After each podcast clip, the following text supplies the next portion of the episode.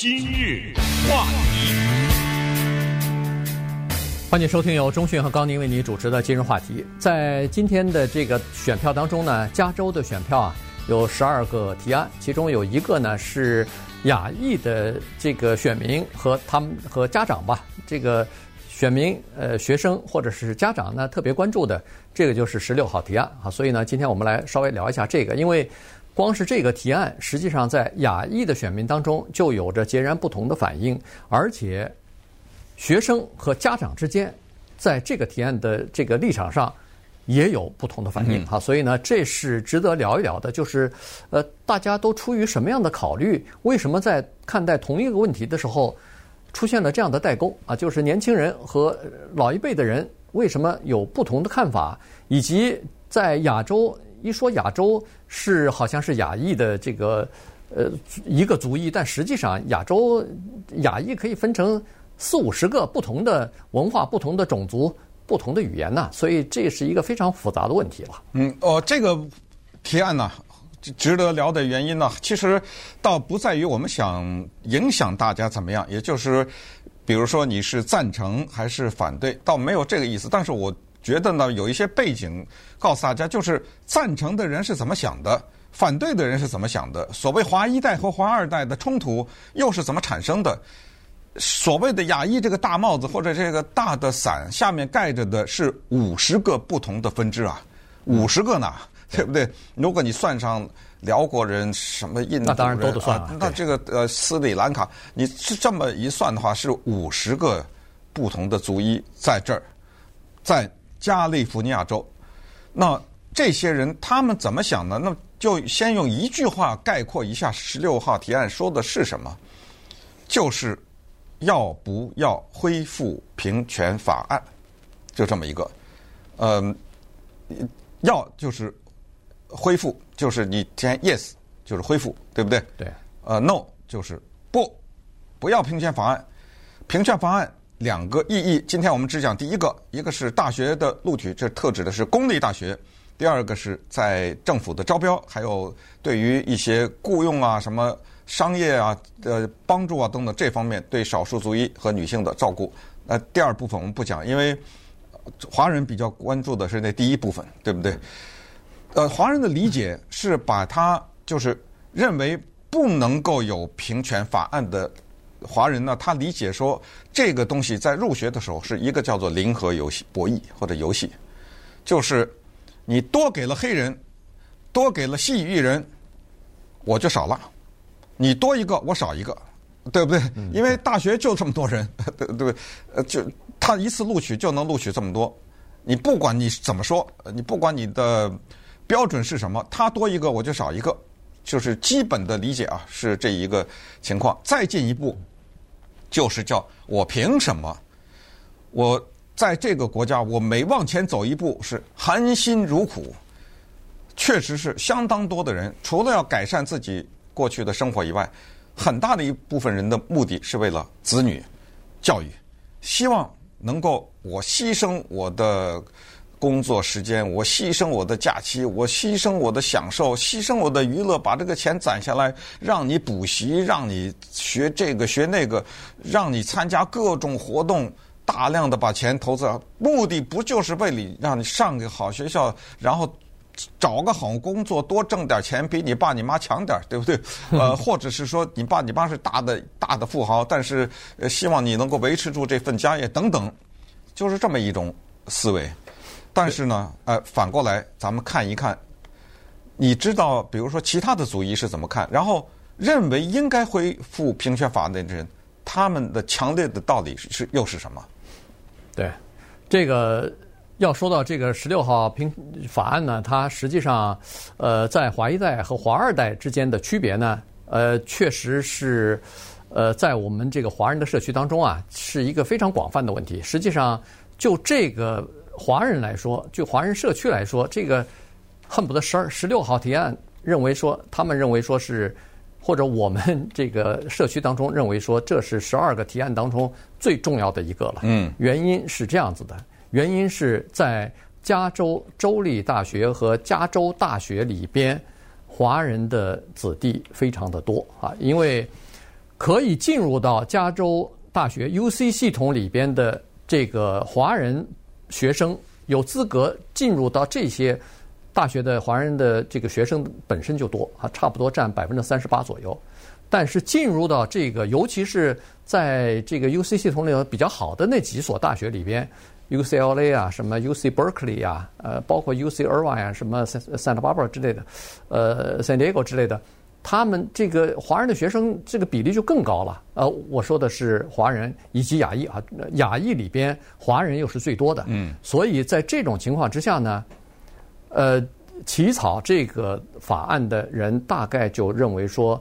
这个有点儿，就是华人或者是亚裔的学生，在公立大学占的比例已经超过，或者是大大的超过他们应该有的比例、人口比例和入学的比例了。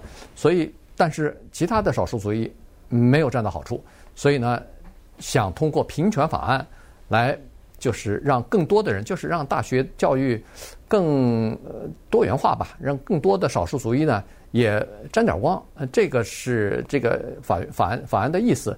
可是华人的家长认为说，这样的话不就等于剥夺了我们的机会了吗？我们其实华人根深蒂固有这样一个想法，因为华人的这个科举制度啊，已经有已经有千年的历史了。所以呢，在科举的这个制度上呢，要求的是什么？要求是个人努力、个人奋斗以及公平。呃，这个不能有任何照顾啊！你说这儿照顾一点儿，那儿照顾一点儿。那还有什么公平可言呢？所以呢，华人的这个，尤其是第一代的家长啊，实际上是从骨子里是反对这个东西的。对，那我们就看具体的比例了啊。在加州的公立大学系统当中，我们特别指的是公立大学，因为平权法案，私立大学不受这个限制。也就是说，咱们都听到那些很有名的学校，什么斯坦福啊、南加大呀、这些学校，它可以尽情的用平权法案，它不受联邦政府的限制。等一会儿再给大家讲这些私立学校的情况。先看公立学校，公立学校呢是亚裔的学生占百分之四十点三，在加州大学的系统当中，我们的人口呢是加州人口的百分之十九点九，就算二十吧，对不对？不，这个二十呢是有资格进入高中毕业生的系统。对，呃，就是高中毕业生，不是人口啊，啊，对，人口应该到呃应该少少于这个，少于这个。如果是人口的话，那个比例就更大的差距哈。就是说，高中毕业生可以上大学的是十九点九，就是二十吧。然后，但是大学录的是四十，再把咱们把那点三也给拿掉，对不对？呃，就是这么大的一个比例之差。那相比之下呢，你像其他的族裔，像西语的人，比如说他们可能占到百分之四十几，就是入学可以有资格上，就但真正录取的人可能只有百分之什么二十几啊、三十几啊，就三十三十一点五啊，对，就是说。我的人毕业生多，可是进去的比例少，是不是这意思？好，那我们把它换换成一个这些呃数字听起来呃也没有什么太大的意思啊。我们把它换成普通话的，就是说，那是我的错吗？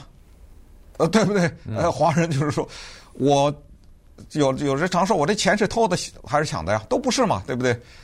那他说我进到这些大学的公立系统当中，我是走了后门吗？呃，我是比如说有其他的不正规当的途径入去没有吧？我凭的是我的 SAT，我凭的是我的校外的功课，我凭的是我的学校的高高中的成绩。我我也没拿枪逼着你让我录录取我呀，对不对？哎、呃，等等的这一切，这是这个说法。那接下来有必要谈一谈为什么有些人觉得那还是要平权？主要的是这样几个原因。首先就是。多元化的校园对一个学生的，对于将来毕业后接触的社会和对一个学生在整个教育过程当中的成长，有无数的各种各样的研究呢，是有极大的帮助的。那么这种帮助呢，是培养一个学生说，等以后你进入到这个社会以后，等你毕业以后，你会更比较容易的进入到这个社会里。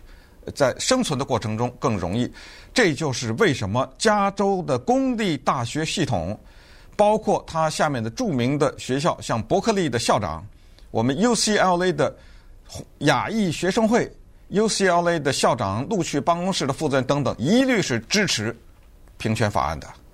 这这一点你要搞清楚，就是现在是什么人支持，什么人反对。那他们呢，同时还指出，就是对于那些。所谓的西语人士，什么呃女性啊，或者是呃受歧视的少数族裔啊等等黑人呐、啊，不是叫做配额。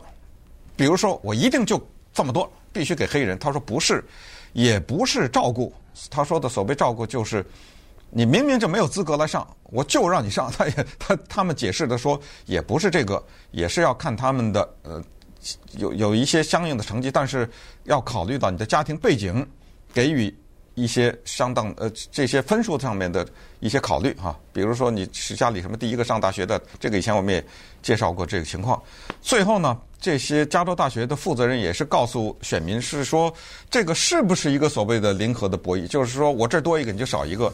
他们现在的答案是不知道，是不是这样？嗯，他们说这个并不是很清楚的这么一个比例，并不是这么一个情况。他说是这么说，但实际上还是他招生的名额是有限制的，对吧？对，不是说可以无限的这么招下去，那就不需要平权法案了。我可以给，就增加名额无限的话，那就增加名额不就可以了嘛？所以如果平权的话，说明还是要有这个限额的啊。所以，所以就是说。呃，这是一个问题。当然，这个也是，呃，亚裔有的人反对的原因，就是说，你说的好听啊，这个不是配额的，这个不是什么，但是我怎么知道你会不会滥用这个标准呢？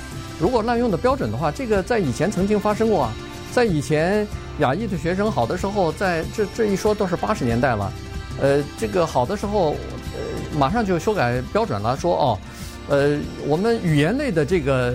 分数要增加啊，这个比重要增加一点儿，呃，数学类的要少一点儿，这不针对亚裔学生吗？呃，这个语言类的，我们都是移民，我们的这个语言类可能比不了呃白人，比不了这个当地的人，所以因为你看到我们这个比例多了以后，你就要求把这个比例减少。那现在不是又出现了同样的情况，要种族或者是性别之间的照顾吗？所以这个是反对的原因。今日话题。欢迎继续收听由钟迅和高宁为您主持的今日话题。今天跟大家讲的呢是十六号提案啊，加州的。呃，这个十六号提案的，呃，用一句话概括就是要不要恢复平权法案啊？这个在呃九十年代的时候呢，我们废除了平权法案的。现在呢，十六号提案就是要恢复这个平权法案。那么这个华人或者说是亚裔比较集中在一点的是，就是入学的问题哈。这个呃什么政府的合约呀、啊、雇佣啊这些那。亚裔都支持的，都赞成，但是在入学这方面呢，就有点考虑了哈。这个因为呃，亚裔本身在加州的 UC 系统里头是居多数的，所以算是呃，算是这个自己是呃占有优势的啊。所以这样的话呢，生怕这样照顾了少数族裔，那可能是我们的这个名额可能就是受到影响。在亚亚裔当中啊，对十六号提案的。总体来说是支持多于反对，呃，从目前的这个状况来看呢，大概是三十五百分之三十五的人支持，百分之二十一的人是反对，这是明确的。所以剩下的那些人，那是绝大多数。这绝大多数人呢，是还没有拿定主意，到底是支持还是反对。嗯。那么具体再分一下的话呢，我们把它分成几个大类的话，就可以看得出来，华裔是，我看了一下，是整个的亚裔当中，如果分成几个大类的话，是唯一的一个。呃，反对的多于支持的啊，这个是呃唯一的，百分之三十八的是反对，百分之三十是支持，剩下的那个百分之二十七还是多少是这个还没有拿定主意。像什么日本啊、韩国啊、越南呐、呃菲律宾啊这几个国家呢，都是支持的多于反对的。而奇怪的是，就是印度啊，印度裔的这个美国人，他们在。这个十六号提案当中呢，他们是支持度最大的一个族裔了。对，再强调，支持就是同意恢复平权法案。对，因为这里面有个恢复的问题，谁让你之前取消了呢？对不对？所以同意恢复这个谜，现在要破解，就是印度人、印度裔的美国人，他们如果是恢复了平权法案的话，咱们就用带引号的“受害”这两个字说的话，他们的受害程度甚至大于华人。呃，他们是。在整个的录取当中，他们的人数是非常多的呀。那如果你弄平权法案，他多一个你少一个的话，首先就是印度人会大幅度减少。但是这个民调就不可思议的数字，就是认为我不管，牺牲了我自己也没问题，要多元，百分之五十八的印度裔的人支持恢复平权法案。百分之十七的人反对。在对他们调查的和访问的时候说，为什么他们说是我们有传统、有悠久的平权法案的传统，就是印度，因为印度有种姓制度，那个是永世不得翻身，在种姓制度当，如果你是这个阶层的人，你一辈子是这个阶层的人，所以印度政府呢，为了修改这个，做了不遗余力的努力。那么其中平权法案就是其就是之一，就是照顾那些。种姓比较低的那那些人呢，给他们机会，让他们改变命运。还有一点就是，印度人受他们说在美国受到的歧视大于亚裔。为什么？说白了，他们直接的就接受访问，就是我们的皮肤黑。有的印度人比黑人还黑呢，对不对？那黑人有的又经过几代的混血都不那么黑了，有的那印度人比黑人黑很多。他说我们深感歧视。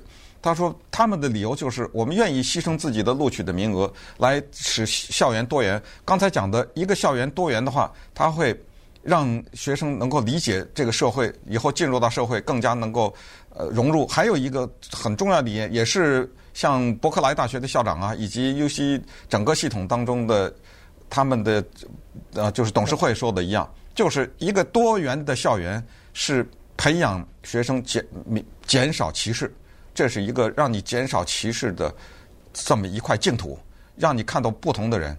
再看私立学校，像 Stanford，再看私立学校的话，USC 和 Pomona College 就大不一样了。他们因为可以任意的执行他们的录取的政策，他们不受联邦的，所以他们的亚裔的就少很多，二十三。Stanford 百分之二十三，对。然后南加大百分之十六，呃，百南加大百分之二十一，Pomona College 是百分之十六点三，对。所以。这个对于希望把希望寄托在私立学校的这些亚裔来说，不是一个好的迹象。对，那当然了，这个亚裔的里边呢，在《洛杉矶时报》报道这个呃十六号提案亚裔的反应的时候呢，他们也采访了一些人啊，其中一个呢，呃，蛮有代表意义的，这个姓洪吧，呃，我们就也他是来自于马来西亚的一个。呃，移民啊，那么他就说了，在马来西亚的时候呢，他们就有平权法案，但是很可惜，他不是那个平受平权法案保护的那个人。他说是给马来人和给这个印度裔的呃人呢，反而有这个平权保护，呃，他们反而是受了害了哈。所以呢，他在呃大学录取录取的时候呢，在这方面呢就吃了亏了。所以他来到美国以后，在美国受了教育以后，又有孩子。他就不希望自己的孩子也因为平权法案而受到，呃，等于是受到伤害吧。所以呢，他是站在这个角度，他说平权法案不是解决教育不平等的一个有效的方法。教育不平等解决方法应该是聘用好的师资啊，在教育方面要多呃拨款啊等等，这个才是真正解决的方法。